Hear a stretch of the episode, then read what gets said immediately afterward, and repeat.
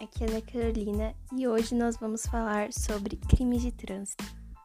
Existe uma delegacia especializada para crimes de trânsito, onde as pessoas são responsabilizadas pelos seus atos no trânsito, desde dirigir com efeito de álcool a dirigir sem habilitação.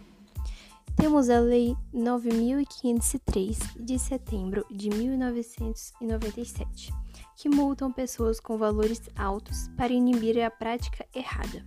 De acordo com o CTB, as multas leves são R$ 88,38, as médias R$ 130,16, as graves R$ 195,23, as gravíssimas R$ 293,47.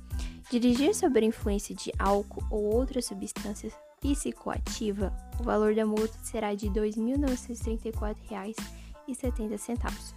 Se você se recusar a fazer o bafômetro, você deve perder a carteira por um ano e receber uma multa de 3 mil reais.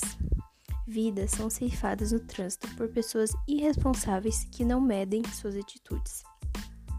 Várias campanhas de incentivo feitas pela delegacia, juntamente com o governo federal, são feitas para que essa prática seja extinta.